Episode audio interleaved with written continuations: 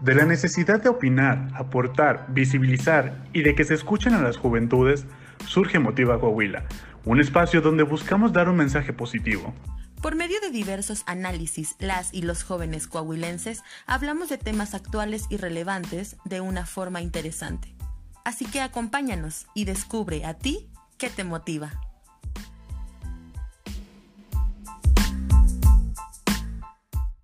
Hola, buenas noches. Este, bienvenidas a todos y a todas a este nuevo panel de análisis feminista a través del cine.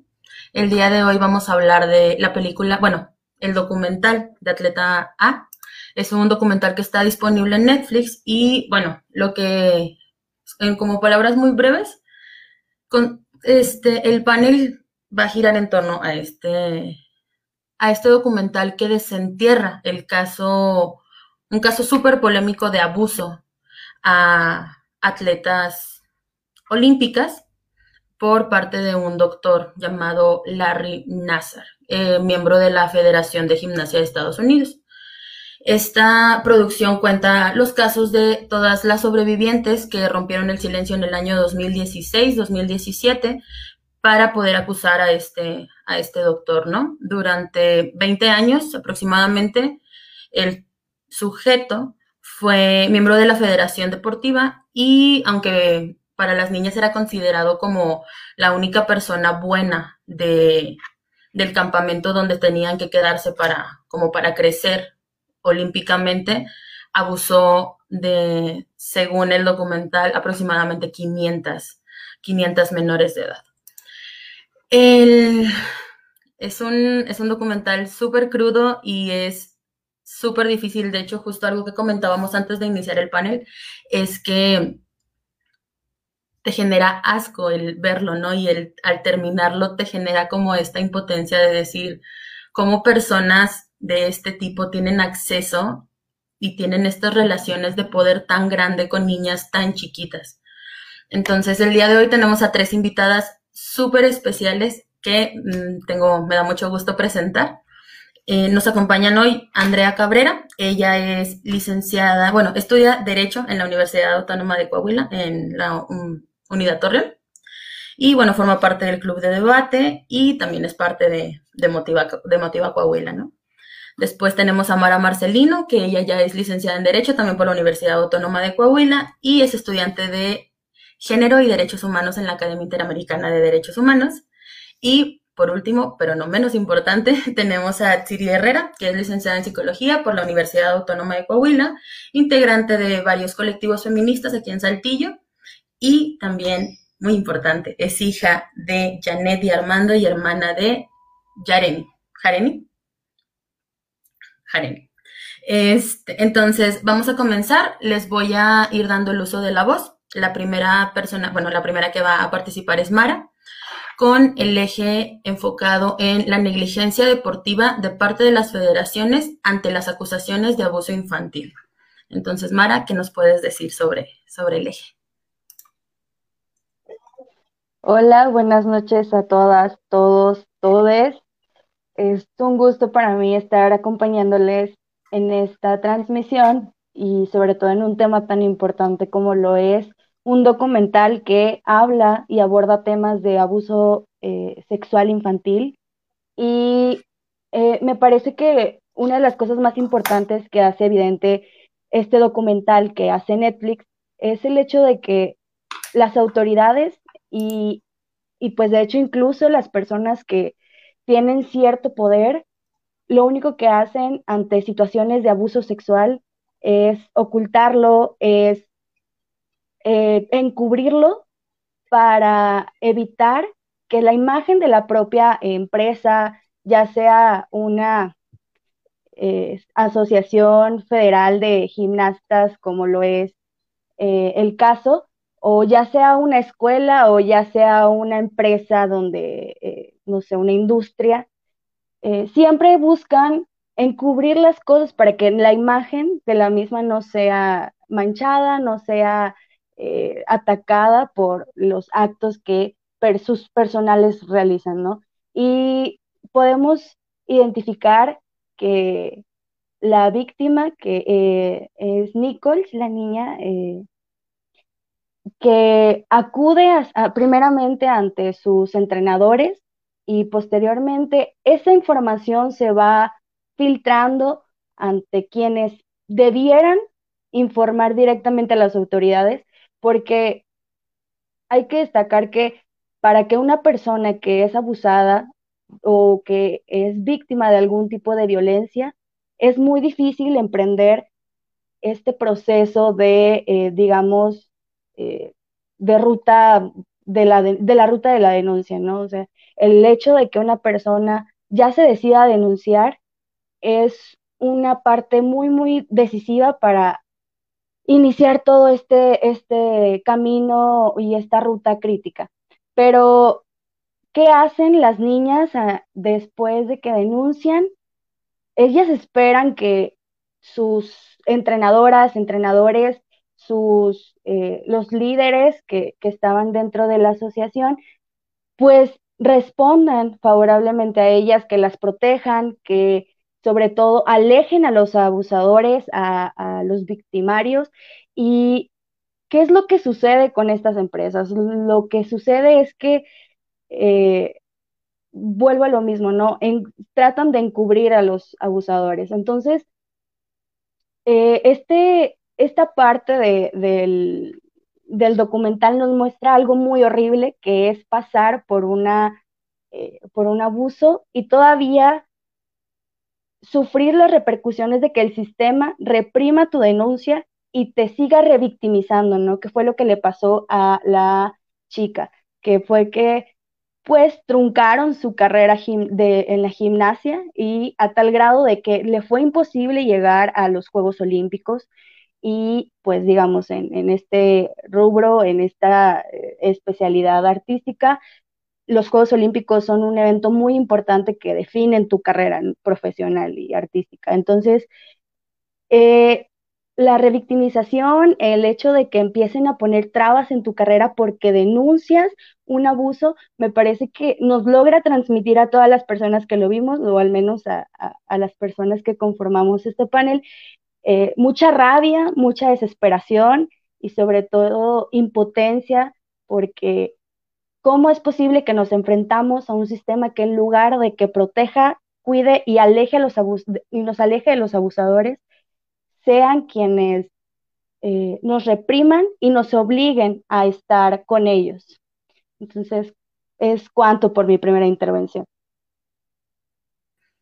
Ok, muchas gracias. Este, bueno, entonces ahora, Atsiri, te pediría que nos hablaras de las cosas que pudiste ver como un poquito más rescatables en cuestión a la repercusión física, emocional, psicológica en todas estas niñas víctimas de abuso y también pues en, sus familias. Ok, hola, eh, pues un gusto también estar aquí. Tenía rato que no participaba en un panel o que no exponía eh, mi punto de vista o mi opinión ante un público y creo que en esta nueva normalidad pues esta va a ser la nueva mecánica, entonces hay que aprovechar los medios para poder difundir el mensaje, es importantísimo.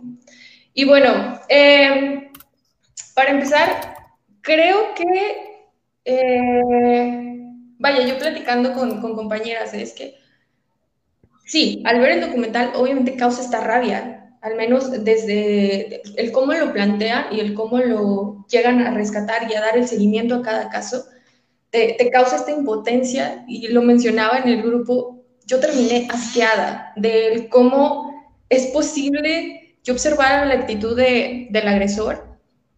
Y Dios mío, era una ironía con que se manejaba y luego aterrizaba toda esta terminología para justificar absolutamente todo lo que hacía era una situación de asco, no, no puedo definirlo de otra manera. Y bueno, yo les comentaba, es que al hablar de estos temas, a mí me, me causa como cierto eh, curiosidad el cómo para mí puede ser algo muy lógico de decir, bueno, abordarlo desde una perspectiva feminista o abordarlo desde una perspectiva de género. Y yo digo, bueno, pero es que tú observas el documental, el documental te lo, plantea de una manera cruda, porque es el mensaje que quiere transmitir, es una violación a, es abuso sexual a las, a las menores y es un tema de conflicto. Obviamente terminas con esta sensación de impotencia, de asco. Pero si tú observas eh, cada una de las situaciones con las que te pudieras llegar a topar en tu vida diaria y el no identificar este tipo de violencias o este tipo de, agresores, de agresiones y, y el decir, es que ¿por qué tendrías que plantear estos espacios para explicar desde una perspectiva feminista de género, cuando en realidad la, realidad nos está sobrepasando de lo que está sucediendo con nosotras como mujeres y, y la violencia o las distintas violencias que se ejercen sobre nuestros cuerpos, ¿no?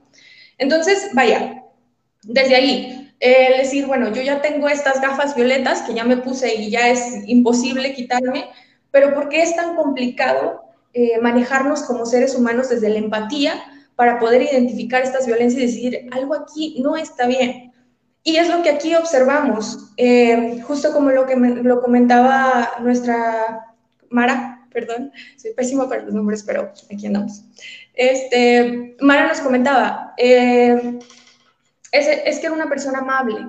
Claro, están en un contexto en el que ellas están... Eh, sometidas a una básicamente disciplina máxima, por así decirlo, eh, a un ambiente desde un aprendizaje, una metodología de la crueldad y lo manejaban ahí en el documental, en el que era esta exigencia, en el que es este compromiso y, exigencia por parte quizá de las familias, porque desde pequeñas se les, se les inculca esta disciplina, exigencia también por parte de los entrenadores y, si yo como ser humano estoy sometida a, a todo este tipo de, pues de situaciones eh, de estrés, llega una persona amable a tratarme bien, a decirme, mira, se pueden hacer como, yo estoy aquí para, para ayudarte, eh, y, claro, desde esta posición de poder, porque es un doctor, yo soy una niña de 14 a 16 años, eh, una adolescente, la cual pues si tú llegas como profesional, yo no tengo por qué dudar de tu de estatus.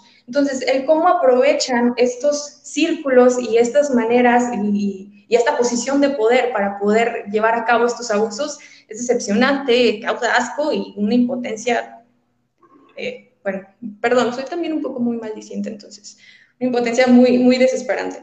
Este, bueno, entre las eh, consecuencias, repercusiones físicas, creo que es importante también destacar que desde la psicología es un punto que a mí me causa como eh, cierta risa cuando lo llegué a escuchar en la carrera, pero es que es real.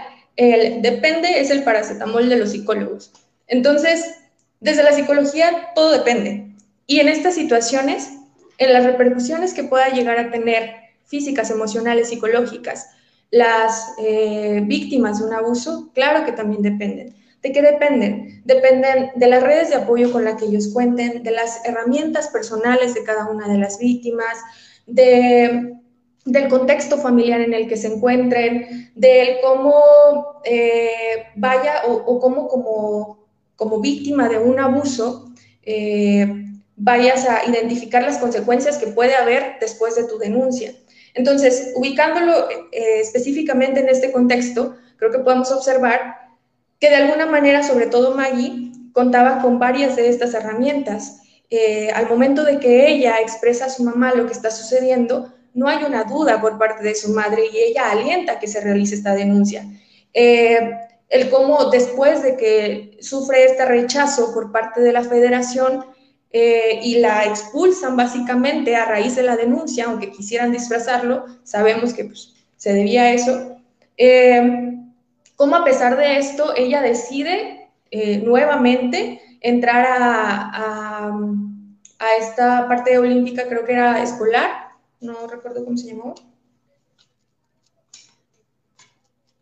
Bueno, era como más de colegial, perdón, esta parte de atletismo colegial, entonces, ella desde ahí toma su disciplina y desde ahí puede lograr eh, pues ejercerla como tal este, este deporte y llevar a cabo pues la carrera que ella quería, ¿no? Entonces, sí tienen mucho que ver las herramientas con las que cuente cada una de las víctimas de abuso sexual, de violación, de acoso y eh, claro, no determina el hecho de que no sean igual de graves un, abuso sexual a, una violación, se tiene que tomar con la misma seriedad, porque al fin de cuentas es algo que escalona y es algo que si se llega a identificar en un inicio es, es más viable el que se pueda apoyar, ayudar o, poder hacer algo al respecto. Entonces creo que por ahorita es toda mi participación. Muchas gracias, Atsiri.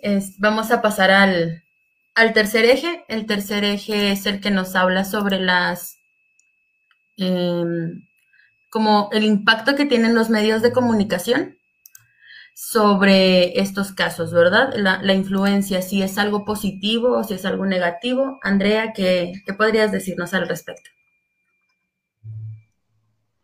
Hola, buenas noches a todos, todas, todes y estoy muy contenta de que nos puedan acompañar esta noche y también estoy muy contenta de compartir este panel con puras mujeres. O sea, a mí no hay nada que me haga más feliz que una plática de chicas y nada como una plática tan importante como esta.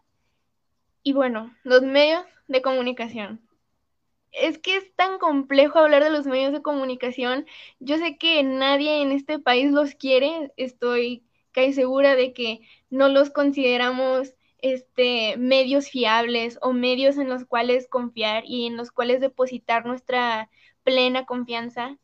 Pero aquí pasa algo muy interesante y es que vemos el documental y nos damos cuenta de que sin los medios de comunicación, sin el Indianapolis, este, sin su periódico, este caso prácticamente no existiría y no habría documental y no, no habría Nazar en la, casa, en la cárcel prácticamente.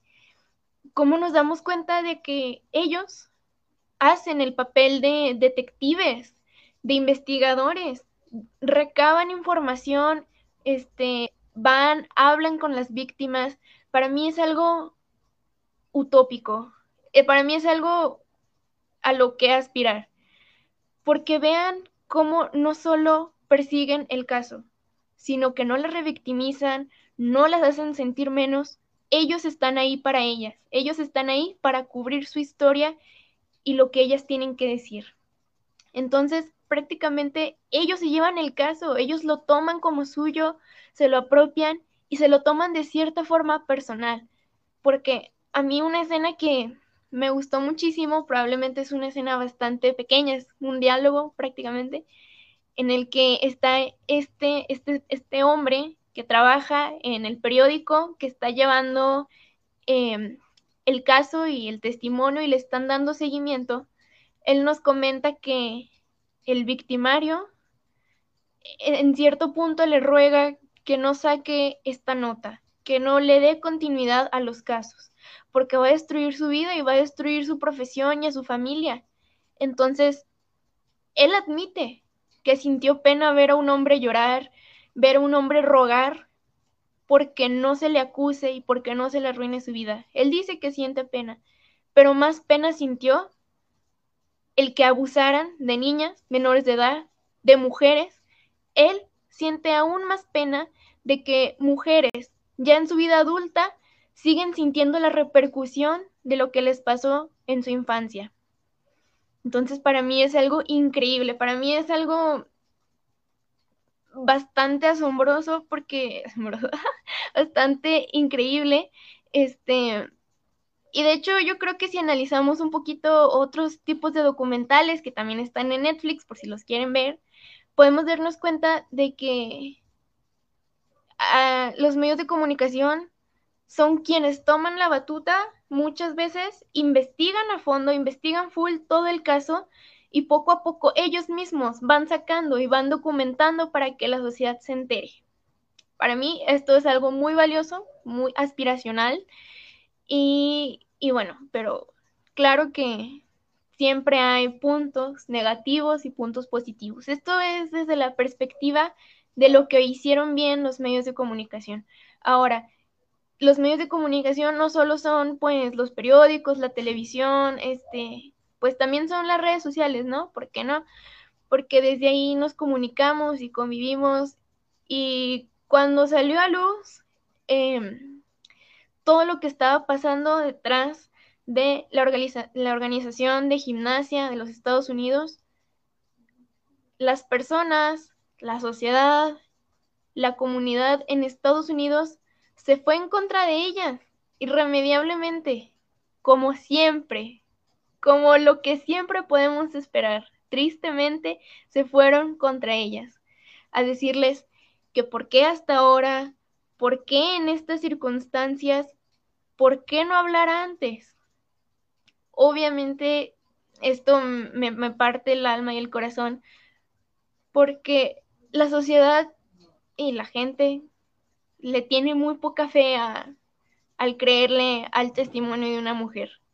Y es algo muy duro de asimilar. Es terrible que te señalen porque tú estás sacando la fuerza desde lo más profundo de tu corazón y de tu alma para poder hablar y poder expresar lo que te pasó, para que una persona venga a señalarte y a decirte que debiste haber hablado antes, que ya prescribió, y la violencia que sufriste ya no tiene validez porque ya pasaron años. Como si la violencia que sufriste también prescribiera y también caducara.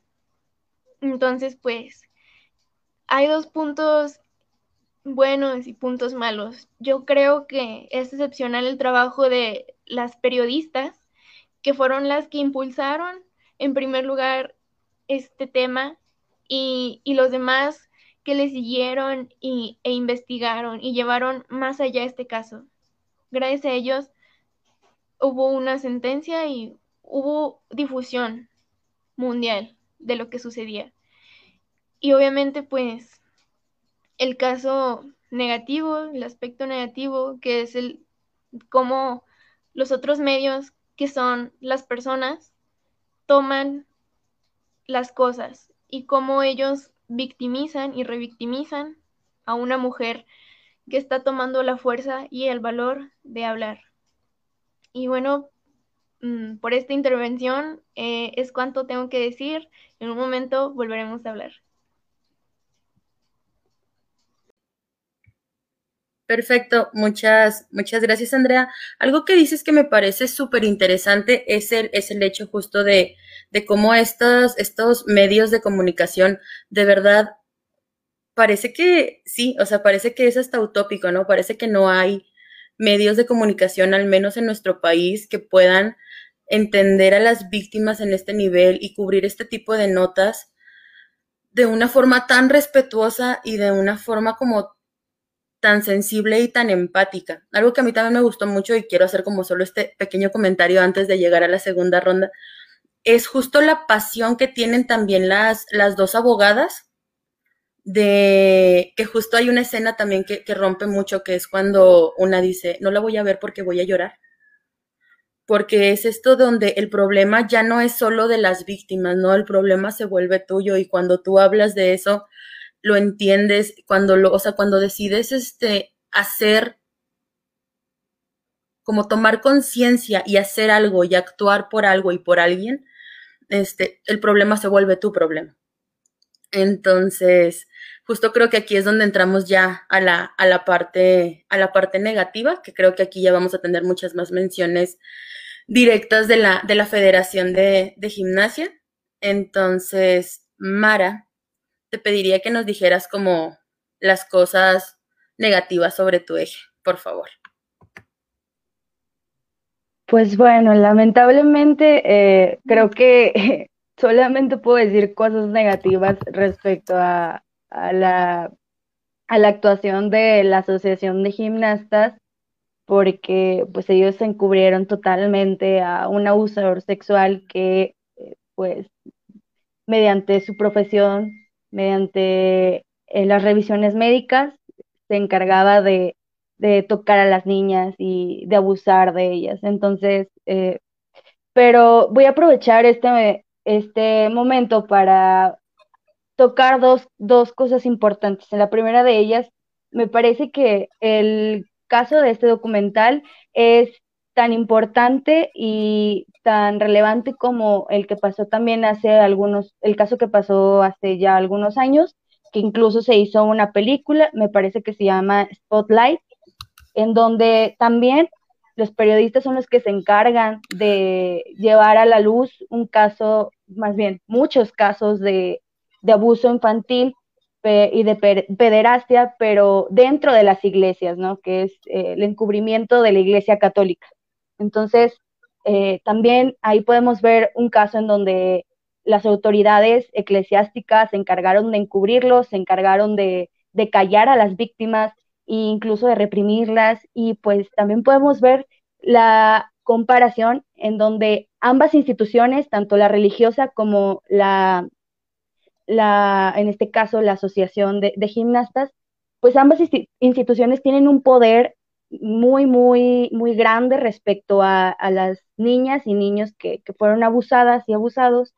Y, y pues esto les permite acallarlas, esto les permite reprimirlas y me parece que todo este, eh, pues, esta complicidad que se hace dentro de, las instituciones, lo único que generan es que, por un lado, se tenga y se replique y sobre todo se multipliquen los, los niveles y la cantidad de impunidad, que eso me parece muy, muy grave, porque si se hubiese atendido eh, desde la primera vez a Maggie Nichols eh, y se hubiera denunciado desde ese momento y no haber esperado 15 meses después hasta que saliera a la luz ese, eh, ese reportaje, artículo periodístico, me parece que se hubieran evitado muchísimos abusos, se hubieran evitado muchísimo pues trauma para las niñas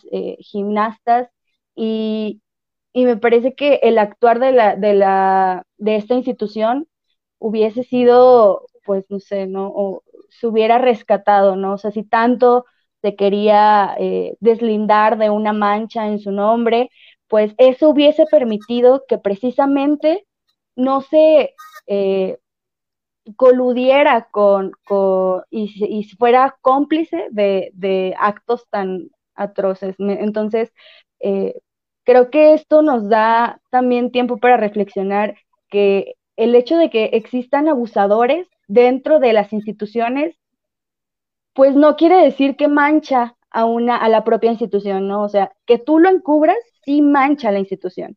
Entonces, me parece que son dos actos muy, muy diferentes y esto nos pone a repensar a quienes eh, por algún motivo o por alguna razón tenemos eh, algún tipo de poder eh, respecto a, estas situaciones, a que actuemos de la manera correcta, a que actuemos eh, sin, sin, encubrir a, las personas que están eh, victimizando a niñas y a niños.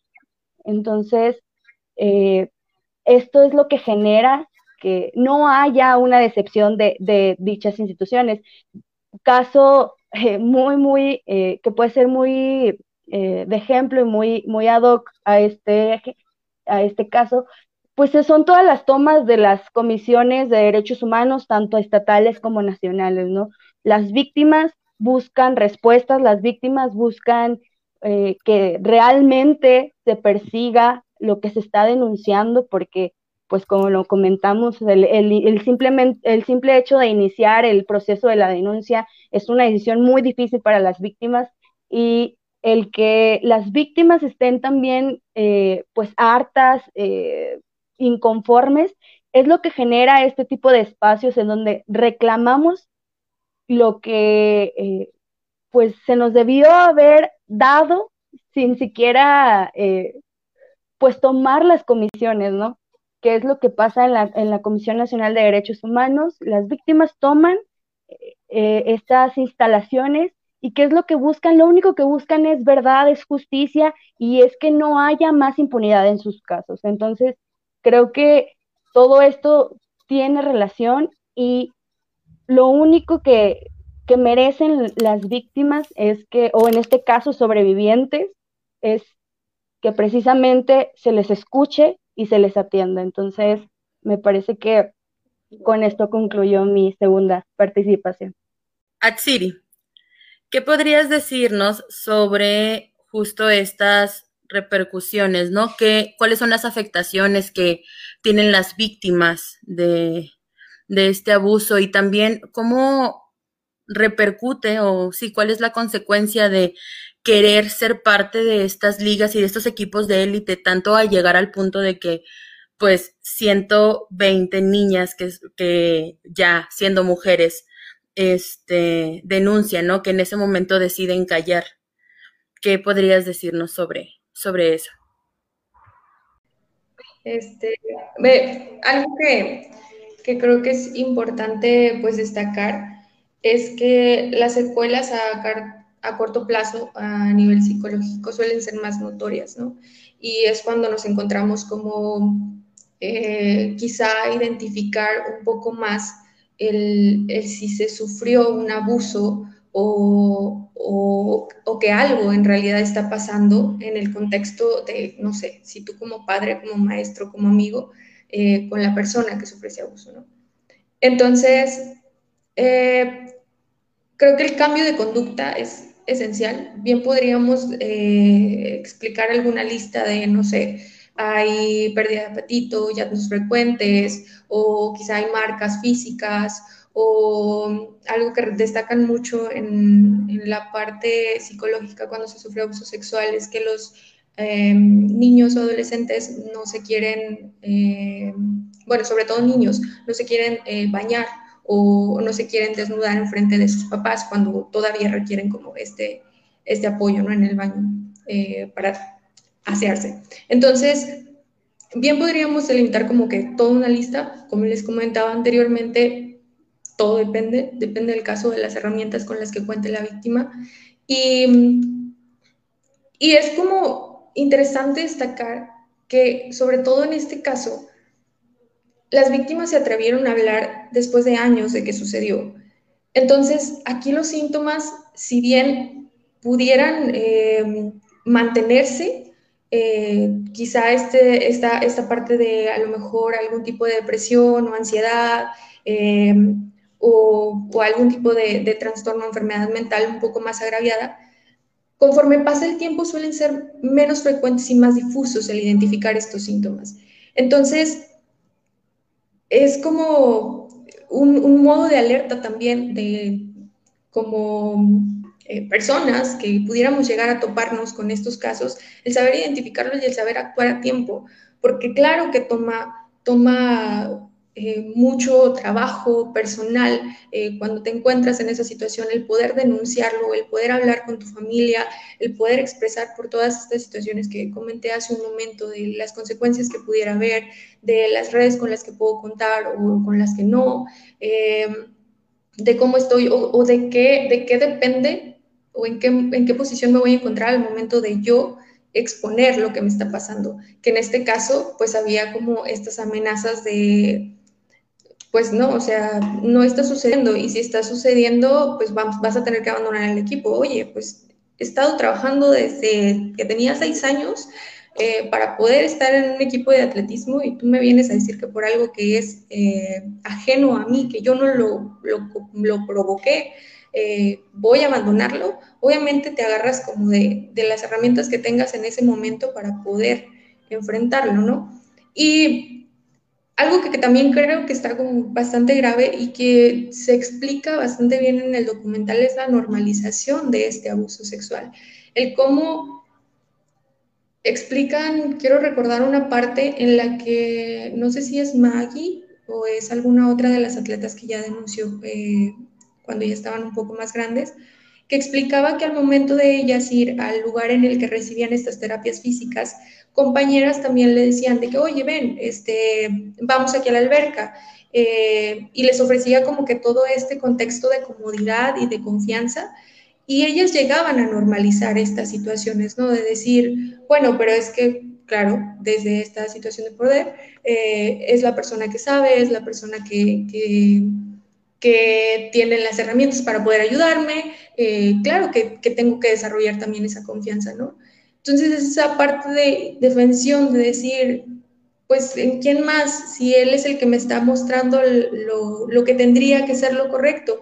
Y entras como en un sentido de conflicto al momento de que ya identificas el, el, que algo no está bien, el que, el que quizá el que me toque de esta manera no me hace sentir cómoda y por lo tanto no creo que esté del todo bien, pero hay dudas.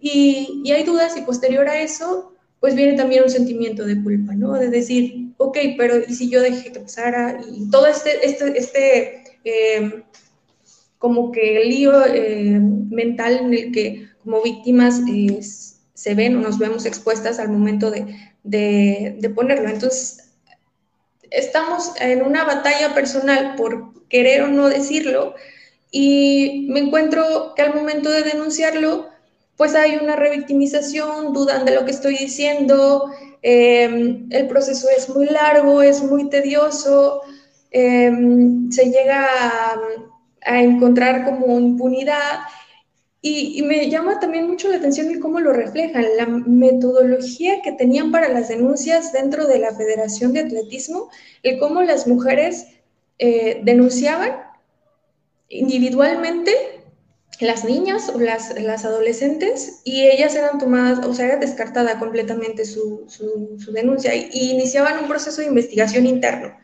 Y de ese proceso de investigación interno no se obtenía absolutamente nada hasta que, ¿qué? Hasta que se obtiene esta denuncia en masa en la que a raíz de un caso surgen más y más y más. Y qué preocupante porque llegan a registrar hasta más de 500 casos, 20 años. O sea, es impresionante el cómo ni siquiera se pudo identificar en un inicio la gravedad de la situación y tuvo que llevar a 500 casos por más de 20 años. Es, es cosa de no creerse y la verdad creo que es parte de este sentimiento que causa al final este documental. Y bueno, para finalizar un poco, creo que no voy a dejar de decirlo, el identificar a tiempo estos, eh, estos factores, estos casos que pudieran decirme que algo no está bien. Y el transmitir el que si tú como mujer estás identificando algo y no te sientes cómoda con ello, tienes que decirlo, tienes que confiar en tu instinto para poder después agarrar el valor suficiente y poder denunciar si así lo quieres.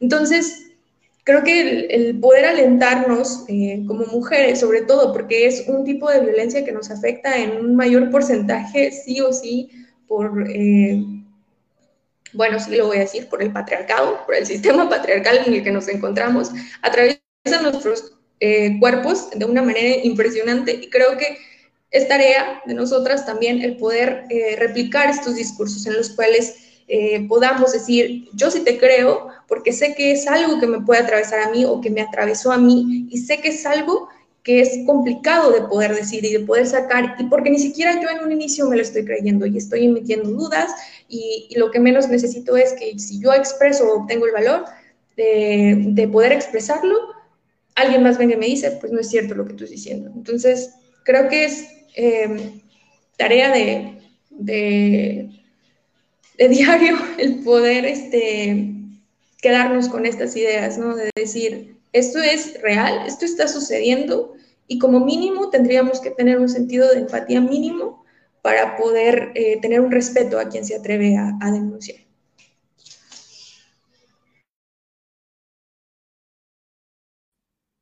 Perfecto, muchas gracias. Este, Andrea, para terminar la segunda ronda, este, yo sé que ya hiciste como algunos comentarios respecto a la parte negativa que, podrían tener los medios de comunicación, pero no sé si tengas algunos comentarios un poquito más puntuales al respecto, este, que, que, pudieras decirnos, por favor. Sí, claro que sí, mira.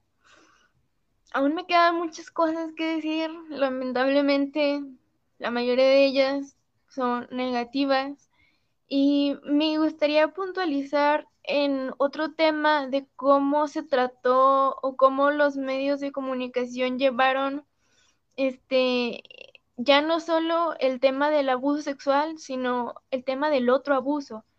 Ellas como atletas pues estaban expuestas a, a, un mundo de abusos que no, no se reducían solamente a lo sexual, tristemente. Ellas eran explotadas de formas más allá, de forma sistemática y tan normalizado, eh, como el caso de esta chica que dice que mm, una vez enfermó, vomitó por dos días, bajó cuatro kilos y después fue como de, bien, bien hecho, bajaste de peso, hay que mantenernos ahí, ¿no? Y en cuanto a los medios de comunicación, estas escenas y, y, estas partes del documental en la que vemos, por ejemplo, está una reportera eh, documentando todo lo que pasa en eh, una competencia a nivel nacional de Estados Unidos. Entonces está esta chica que em, tiene que competir para darle la victoria a su equipo. O sea, tiene que lograr ciertos puntos para darle la victoria al equipo de Estados Unidos. Entonces, eh, el documental nos muestra cómo ella está lastimada, está, no puede caminar, está cojeando y ella aterriza en un solo pie. Entonces, aterriza, se pone de rodillas, obviamente gana porque es buenísima y el talento aquí jamás se pondrá en duda, pero aterriza y se arrastra porque aterrizó en un pie y el otro lo tenía lastimado. Y a mí me choca horriblemente cuando los medios de comunicación romantizan y vanaglorian estas situaciones en las que dicen, mira esa mujer, qué valiente, qué fortaleza, wow, yo quiero ser como ella, porque ella, estando lastimada y en un pie aterrizando, nos dio la victoria. Esas son mujeres que hay que valorar, ¿no? Lo típico que dicen de que esas son mujeres feministas, esas sí son feministas, no como ustedes. y a mí me enoja mucho, porque no, o sea, no romanticemos eso. La pobre mujer, ¿qué? O sea, tenía otra opción. Realmente tenía la opción de decir, oigan, es que estoy lastimada. Mm, yo creo que no, no voy a poder hacerlo. Por favor, no me fuercen a hacerlo. Yo creo que ella no tenía la opción. Y lo mismo le pasa a Maggie. Ella tiene una lesión y tiene una operación y por lo tanto deja de competir en, este, en cierta competencia y otra reportera comenta que pues, que no importa, o sea, a Maggie ya le ha pasado esto otras veces y regresa fuerte, ¿no? O sea, regresa mejor que nunca después de que se lastima. ¿Qué? O sea, ¿por qué?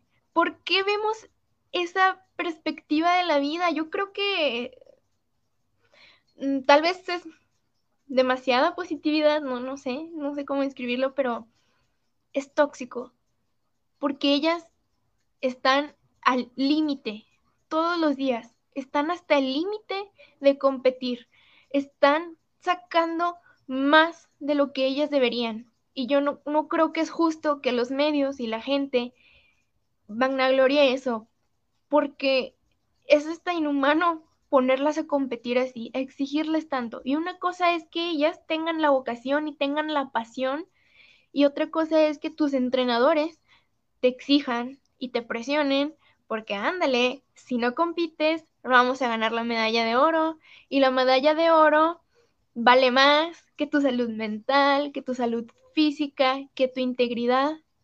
Eso es lo que vale para los Estados Unidos una medalla de oro. Eso es lo que valen las medallistas de oro olímpicas para el país.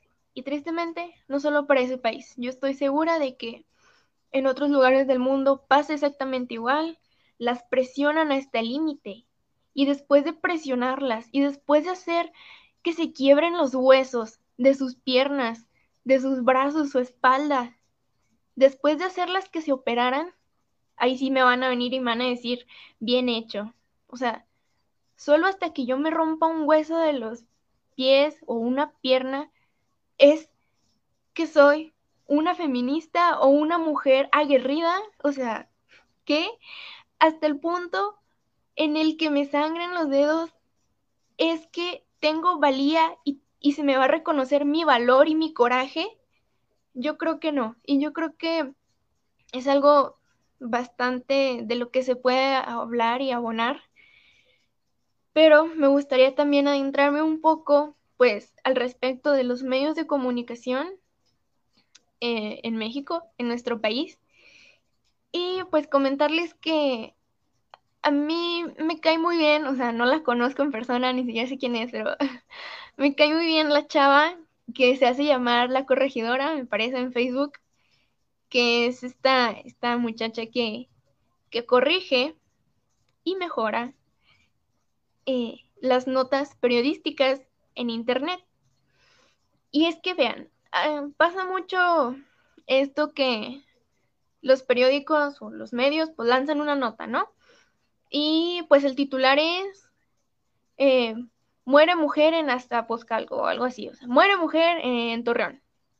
Ah, muere mujer en Torreón, pues ¿qué pasó? Vamos a leer. Entonces te das cuenta de que muere mujer en Torreón o hombre asesina a su pareja en Torreón. O sea, yo creo que hay una diferencia monumental entre morir y que te asesinen. Y eso pasa mucho y es muy lamentable porque realmente no se, no se le está dando la visibilidad. Y esto es lo que pasa cuando los medios de comunicación eh, hacen notas y hacen reportajes sin la perspectiva de género, sin esa pizquita de conocimiento acerca de lo atenuante que son las situaciones violentas para las mujeres. Y yo creo que es sumamente lamentable, porque realmente yo no morí, a mí me mataron, y me mataron, y no solo eso, a mí no me mató un hombre que me amaba, a mí me mató un hombre que me odiaba y me mató. Entonces, para mí, perdón que me ponga tan seria, pero es un tema que me llega directamente y que para mí es algo tan terrible que pase esto, porque los medios, pues al final de cuentas, es a lo que nos podemos aferrar para saber qué está pasando. Y ahora, otro tema. Hace poquito mm, yo vi un post en Facebook que tenía muchísima razón. A ver, este, ¿por dónde nos estamos enterando de lo que está pasando en las comisiones de derechos humanos alrededor del país? ¿Por los medios? Yo prendo la tele y, mm, y veo notas llenas del estilo, ¿no? O sea, de que feministas vandalizan, este, eh, la Comisión de Derechos Humanos del Estado de México, o sea, o, notas de ese estilo, ¿no? Pero yo no veo notas y yo no leo mm, artículos en los que se hable de cómo el Estado las está tratando y cómo los policías están arremetiendo contra ellas. Yo me entero por Facebook, me entero por los colectivos, por estas mujeres que están haciendo trabajo reportándose en, las páginas de las colectivas feministas, ahí es por donde yo me entero y es ahí por donde yo sé si ellas están bien, si ellas están mal, qué les pasó. Entonces yo creo que hay mucha censura en el país y hay muchísima falta de ese criterio, de esa perspectiva de género que tanta falta nos hace y que tanto nos victimiza. Entonces, yo espero que en el futuro, eh, las futuras periodistas que yo sé que están ahí, que están estudiando, que están laborando, yo les tengo muchísima fe y yo les quiero, las quiero mucho y ojalá que ustedes sean nuestra voz y sean quienes nos den vista al mundo y sean quienes cubran nuestras situaciones, porque los medios convencionales no lo van a hacer, o lo van a hacer, pero me van a victimizar y me van a hacer quedar mal, porque yo andaba de noche a las nueve de la noche con una minifalda, andaba de fiesta con un amigo, y al final de cuentas, eso es ruido, eso es ruido para mí, para mi caso, para el caso de miles de mujeres. Entonces, yo creo les tengo muchísima fe a todas esas mujeres periodistas que están allá afuera, que están luchando, que están, este, pues, cubriendo nuestros casos. Y, pues por ahí un caso muy sonado, por ejemplo, que es el de Lidia Cacho, eh, que es esta mujer que escribió libros, escribió artículos sobre los abusos sexuales infantiles, sobre la corrupción del Estado, sobre muchísimas cosas y que al final del día está exiliada, está expatriada, se metieron a su casa, la amenazaron. Es algo terrible, no solo para las víctimas del delito, sino para aquellas personas que quieren cubrir y quieren cubrir de forma correcta lo que han vivido. Entonces, yo espero que, que entre todas podamos seguir fuertes y podamos seguir al pie del cañón porque esto es algo muy fuerte y es algo muy duro. Entonces, yo confío en todas ustedes, yo confío en que entre todas vamos a salir adelante y pues hay que seguir cubriendo los casos de la forma correcta, pero hay que seguir cubriéndolos. Y bueno, es cuanto. Muchas gracias, Andrea. Este, de verdad, creo que las aportaciones que han dado todas hasta el momento han sido súper interesantes, súper fructíferas y sobre todo súper apasionadas y creo que eso es como lo más importante y lo que necesitamos ahorita, ¿no? Hablar desde, desde el corazón, pero también desde, desde el conocimiento y eso se agradece un chorro. Este, ahorita antes de empezar con la ronda de conclusiones, voy a mostrar algunos comentarios que nos están llegando en el en vivo. Tenemos a una super fan que se llama Lucía y la conocemos todas. Entonces, menciona, qué emoción tener tan excelentes y preparadas panelistas. Mara, te amo, eres grande. Andrea, eres una mujer tan pero tan sorprendente. Felicidades y saludos. Y después viene Atsiri, eres increíble, inspiradora y el vivo espíritu de la revolución. Es fantástico el escuchar tus puntos ante este documental. Después tenemos a Brandon, que nos dice excelentes panelistas. También estoy muy de acuerdo. Este, Lucía de nuevo. Atsiri, saludos. Red de Confianza te ama, Torreón te ama, yo te amo. Mm, Claudia Méndez menciona que la sacaron de su área de confort con ese documental. Pues yo creo que a todas. Este es algo que ya sabemos, pero es más, es más difícil verlo como tan claro, ¿no? Ya lo sabes, ya te da coraje y ahí lo ves y te da peor. Este, Melissa menciona, ay, qué hermosas. Mm, después tenemos Lucía de nuevo. Andrea, tus aportaciones son magníficas, con muchísimo contenido, te mando buena vibra y amor. Tenemos un comentario bien largo, entonces lo voy a leer todito. Es inverosímil cómo tanto adulto alrededor de las niñas no se dieran cuenta, cómo los que se enteraron no hicieron nada, incluso hasta dudaran de las denuncias de las chicas, y todo porque ellas después de un abuso sistémico se acostumbraron a normalizar estos ataques. Es triste conocer cómo se dañaron tantas vidas, cómo los entrenadores, la asociación de gimnasia se deslinden de su parte de culpa y el único castigado es el médico, cuando hubo una cadena de culpables que no la hicieron para nada, me imagino. Está muy largo. Este. Me da mucho gusto que existan profesionistas como tú, Atsiri. Aquí está. Saludos a Andrea Cabrera Ruz eres una eminencia. Un saludo. Cindy Reyes, Andrea Cabrera, te amo mucho y admiro tu conocimiento. Me alegro tenerte como mi mejor amiga. Qué bonito.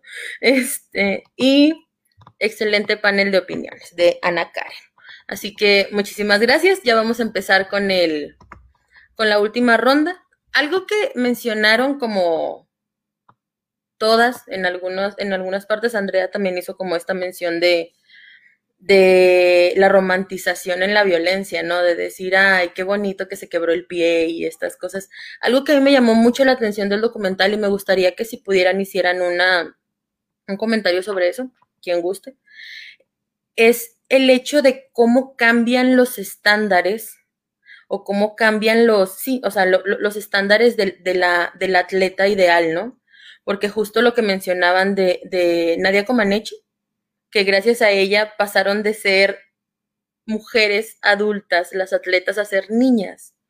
Cómo, las mandan desde los 8 o 9 años a hacer este, este deporte de tan alto rendimiento y que es tan demandante y que de verdad los, los, las separan de sus familias 40 horas a la semana y cómo las dejan en un estado de vulnerabilidad y en un estado de indefensión ante adultos que no conocen solo por esta idealización y esta como esta aspiración a, los equipos de élite. Entonces, para empezar, pues, Mara, mm, ¿qué podrías decirnos sobre tus comentarios de cierre? Si quieres hacer un comentario sobre esto o no, como tú gustes, este, dinos. Claro que quiero hacer un comentario. Entonces, primero voy a, comentar esto que mencionas y después voy a dar mi, conclusión. Me parece que sí, e, es impresionante cómo pasan a ser niñas, ¿no?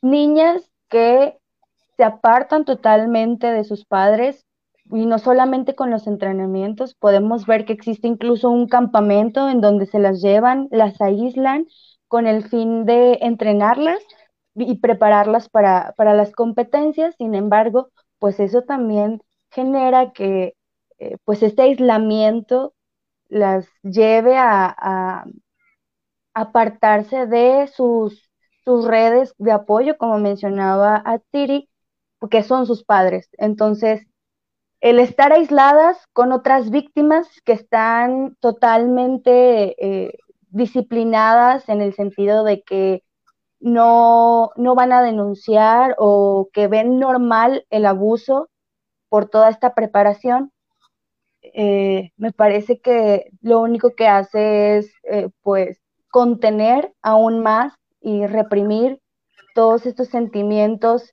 que les causa el que causan por el hecho de ser abusadas eh, sexualmente. Entonces, me parece muy, muy grave y sobre todo porque, pues, en estos campamentos que menciono, o sea, pues nada más estaban el doctor, que era el abusador, y pues ellos mismos que encubrían todo. Entonces, eso provoca inminentemente que sea algo sistemático y que pues no se pueda romper. Entonces, sí, sí, es muy, muy grave. Y por otra parte, eh, para finalizar ya con mi participación, pues nada más me queda decir que eh, este documental visibiliza muy bien la importancia que tiene la participación de la sociedad, eh, que se puede traducir como los medios de comunicación, como los, los y las activistas en estos temas en donde la mayoría de los casos pues podrían terminar en, en impunidad, ¿no? Y cómo la sociedad es un elemento muy importante para reactivar el sistema de justicia, para brindarle apoyo a las víctimas y sobre todo para acompañarlas en este proceso de denuncia y en este proceso de eh, en el juicio. Y creo que es muy muy importante porque es muy importante que todos nos, nos tomemos conciencia sobre esto porque nosotras y nosotros y nosotros podemos ser ese elemento en el caso de alguna persona que es abusada, que es víctima y que el sistema la está reprimiendo, ¿no? Llámese el Estado, llámese una institución de educación, llámese, eh, pues no sé, eh, incluso una institución eh, o una, una institución religiosa, ¿no? Entonces, nosotros, si tomamos esta empatía que, nos ayuda a encontrar en nuestro ser este documental, creo que podemos ser ese elemento que ayude y que abone a que se pueda lograr justicia en alguna familia, en alguna persona, en alguna mujer, en alguna niña. Entonces, creo que yo me quedo con eso, que es de ahí la importancia de, la empatía, de el estar sensibles, no solamente bajo eh, o con herramientas como la perspectiva de género, ¿no? Sino que el simplemente ser seres humanos y ponernos en los zapatos de las otras personas que han sido pues menoscabadas en algún derecho y que no han podido ser eh, ya sea pues acompañadas ni siquiera eh, han podido iniciar su proceso de rehabilitación ya sea por la ineficiencia de instituciones o por los obstáculos que, que pues existen, ¿no? En, pues no sé, como la desigualdad económica y este tipo de, cosas. Entonces, eh, pues yo me quedo con esto y Y pues nada, fue, fue muy, muy bonito el estar platicando con, con mujeres con, como Jackie, como Andrea, como Atiri, y el compartir este tema desde diferentes puntos de vista. Muchas gracias. Muchas gracias a ti, Mara, por acompañarnos, este, por tus aportaciones, que de verdad fueron súper, súper valiosas. Este, entonces, Atsiri, vamos a, a pasar contigo. Si tienes algún comentario extra que hacer, si quieres hacer comentarios sobre los otros ejes, también si tienes como algo que aportar, y tus comentarios de cierre. Ok, muchas gracias. Este, bueno, acerca de lo que comentabas, me quedé con algunos eh, puntos, no recuerdo toda la pregunta como tal, pero eh, creo que pudiéramos rescatar el hecho de que efectivamente, o sea, dejó de ser un deporte para adultos y se convirtió en un deporte, digámoslo, infantil, eh, pero desde esta exigencia de un adulto, ¿no? Entonces, el cómo no se, no se llegó a respetar eh, estas etapas del desarrollo y nos vamos em, directamente a una disciplina cruel, a una disciplina, no quiero tampoco eh, como satanizar el atletismo, porque en realidad eh, conozco a algunas compañeras que dedican parte de su vida a estas disciplinas y pues les va bastante bien lo disfrutan mucho. Entonces, eh, más bien es cómo se aborda el, tema de, esta exigencia en una infancia y, cómo se puede llegar a distorsionar después esta, esta disciplina a un método bastante cruel, ¿no? Entonces, creo que desde ahí pudiera rescatar esa parte del cómo pudiéramos ver en algunos otros deportes que los, las, em, como los niveles de preparación son adecuados a la edad y en este no, en este nos vamos directamente a una exigencia que le puedes eh, pedir a, un adulto y pues obviamente hay como toda esta, desencadenan estos, estos problemas y estas este, situaciones que, son tan lamentables. Eh, y acerca de los comentarios finales, creo que me quedo bastante también con la invitación a ponernos estas gafas violetas. Eh, a que se den claro estos espacios para poder compartir, porque el chiste es compartir el mensaje y es compartir la perspectiva y, y, comentar este tipo de, documentales que nos aterrizan a una realidad y, y, que nos bajan de esa nube de decir, bueno, aquí en mi círculo y en mi burbuja nada sucede y yo estoy bien y con que yo estoy bien ya todo fluye y todo bonito, ¿no? Sino más bien el decir, bueno, hay un mundo allá afuera que no te das la oportunidad de ver a través de una perspectiva individualista y, que nos afecta, eh, ahora sí que parejo, porque el hecho de, de, que esa persona no pueda tener la seguridad o que no pueda ser tratada como una persona con los derechos que tendría que tener una persona, pues también en algún punto te pone en riesgo a tu familia, a tus amigos, ¿no? Entonces, como que aterrizar el, el, problema, el saber que no, es, no son hechos aislados, el saber que necesitamos esta empatía para poder eh, modificar algo. Y, y claro, o sea, el, el, problema no es solo de las víctimas, como lo mencionabas ya aquí, el problema ya nos corresponde a todos. Y creo que se ve bastante en, justo en las manifestaciones que han estado surgiendo, eh, en la toma de estas comisiones, el cómo hay una exigencia, hay un hartazgo ya de, que en realidad no hay una reparación eh, efectiva, no hay justicia, eh, no se toman en serio las personas que llegaran a, a, trabajar dentro de esas comisiones, no se quieran ni siquiera tomar en serio los casos que están ocurriendo. Y, y el cómo ya es una válvula de escape completamente, incluso las denuncias en redes. Y es como tomar en serio también esas denuncias, porque como tal es una válvula de escape a, este sistema de justicia ya tan afectado que ni siquiera nos puede brindar un mínimo de justicia eh, que pudieran merecer muchas víctimas, ¿no? Entonces, creo que eh, enfocarnos bien eh, desde dónde estamos percibiendo toda esta violencia, desde qué privilegio la estamos observando.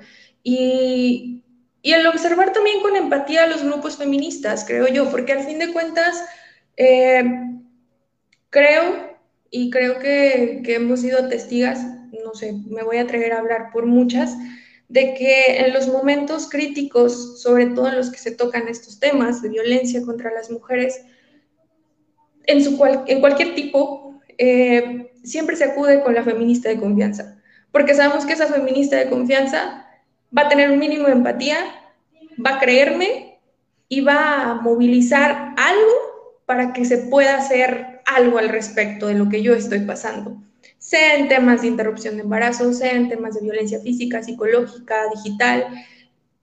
Sé que está ahí esa persona que está manifestando una ideología en la cual tiene una empatía por la violencia sistemática que como mujeres estamos pasando. Entonces, una invitación a que, pues sí, eh, nos pongamos con urgencia estas gafas violetas, dejemos de verlo con burla, dejemos de verlo con ignorancia y sobre todo desde la información, porque si tenemos acceso a estas redes de información, tenemos la responsabilidad de utilizarlas y de expandir estos mensajes correctos hacia, hacia nuestro contexto y hacia nuestros círculos.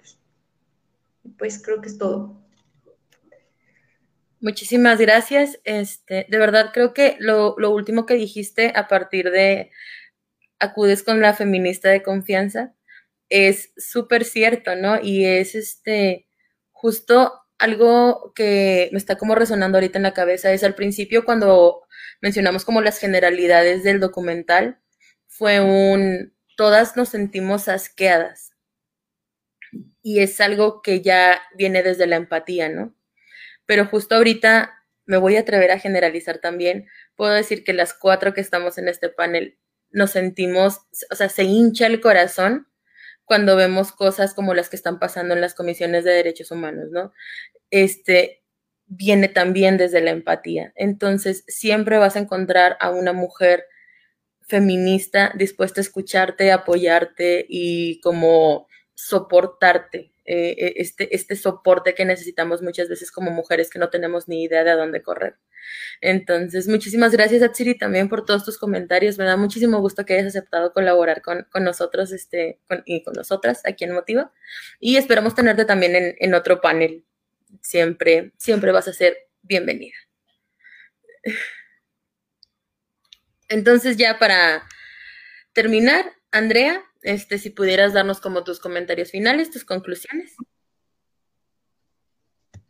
Claro que sí, yo encantada y bueno, yo quiero decir que em, desde lo personal no, no consumo muchos deportes. En realidad yo no soy aficionada tanto de los deportes, pero en mi entorno familiar y social mm, hay muchas personas allegadas mías que disfrutan de los deportes. Y me parece un mundo maravilloso. de Todas las personas que corren, nadan, practican fútbol, ciclismo, natación yo las admiro muchísimo por su pasión y por sus ganas de hacer algo tan bonito y, que deberían estar tan orgullosos. Entonces, a la vez siento que en el mundo de los deportes pasan cosas extrañas. Por ejemplo, eh, esto que mencionas de que ya no son mujeres adultas, sino que son niñas y, pasa en algunos otros, por ejemplo, no sé, en el patinaje artístico una olímpica de oro, tenía 14 años, ganó su medalla de oro y pues se retiró porque ya llegó a este punto alto de su carrera en el que pues para un atleta lo es todo, ¿no? Y, y, yo creo que es un mundo fascinante y las personas que hacen deporte son increíbles. Entonces yo creo que deberíamos, este, no sé, ver por los y las deportistas por asegurarnos de que sus derechos estén protegidos, porque pasan cosas muy extrañas de pronto, por ejemplo, ahí en el fútbol, en la FIFA, el fútbol femenino también. Entonces, este, yo creo que es un mundo increíble y maravilloso, pero en cierto punto también es un mundo lleno de abusos y de toxicidad. Se les exige demasiado y pues ellos son seres ellos y ellas son seres humanos que al final de cuentas tienen sentimientos como nosotros, que los consumimos a ellos y los apoyamos y somos sus aficionados y aficionadas. Entonces, hay que cuidarlos y no solo a ellos y a ellas, a todas las mujeres, a todos los niños, a todas las personas que pasan por abusos. Y yo en estos días, desde lo personal, puedo decir que me he sentido un poco abrumada, pero a la vez muy contenta y muy orgullosa de decir que soy una orgullosa feminista y, y cada día aprendo más. Hoy aprendí muchísimo de ustedes y lo aprecio muchísimo y quiero decirles que ustedes son mujeres increíbles y que gracias por estar aquí y por hablar y por darle difusión a lo que ustedes creen. Para mí no hay nada más valioso que hablar con ustedes y con todas las mujeres que tengan algo que aportar, porque mm, yo siento una gran empatía y, yo me, me conecto más con ustedes como mujer. Y, y estos días han sido bastante reflexivos y bastante llegadores. Entonces, ojalá que sigamos así, sigamos por el camino, como dice Tiri, con estas gafas moradas que son muy necesarias. Y pues nada, muchas gracias a ustedes, nuestras panelistas que están aquí compartiéndonos estos mensajes tan bonitos y llenos de tanto corazón y de tanto conocimiento. Y pues también gracias a las personas que nos están viendo, les agradezco de todo corazón que estén aquí, y pues nada, es cuanto. Muchas gracias, Andrea. Este, así nos tienes. Em, creo que es súper bonito ver a, a, personas, bueno, a mujeres como tú, como con esta pasión y, este, y esta entrega como por las cosas que quieren y las cosas que hacen. Y creo que también es súper importante, algo que, que, yo creo que es como una de las cosas más importantes que tiene Motiva en este momento, que somos puras personas muy jóvenes, ¿no? Y, y qué orgullo ser parte de esta generación de mujeres que están, estamos intentando crear algo, ¿no? Y creando, crear, o sea, crear un mundo en el que las que vengan no pasen por todo lo que estamos pasando. Entonces, muchísimas gracias, de verdad, muchas, muchas gracias a las tres por estar aquí en este panel, porque aún nos quedan muchos paneles de, de análisis feminista a través del cine. Entonces, de verdad me da mucho gusto que ustedes hayan como sido de las primeras, porque ya tuvimos uno, que sean de las primeras, o sea, el segundo. Este, yo creo que ya vamos a, terminar el, el, en vivo. De verdad, muchas, muchas, muchas gracias. Fue un panel que al menos en lo particular me aportó muchísimo y de verdad pude aprender mucho de cada una de ustedes. Este fue un placer haber sido su moderador el día de hoy. Y bueno, ya ahora para las personas que nos están viendo, les invitamos a todas y a todos al próximo panel, que es el próximo martes a las ocho y media de la noche este, va a ser sobre un análisis de cine y derechos humanos en el tema de migrantes. Este, que es un documental súper, bueno, sí, un cortometraje, un chiquito, 28 minutos, creo, disponible en Netflix que se llama Un abrazo de tres minutos. Entonces, si lo quieren ver para que estén como en el mismo canal que, los panelistas y las panelistas, este, estaría súper, súper padre. Ya creo que es todo, entonces vamos a despedirnos. Muchísimas gracias nuevamente a todas y todos los que nos acompañaron y también a todas ustedes. Muchísimas gracias. Adiós.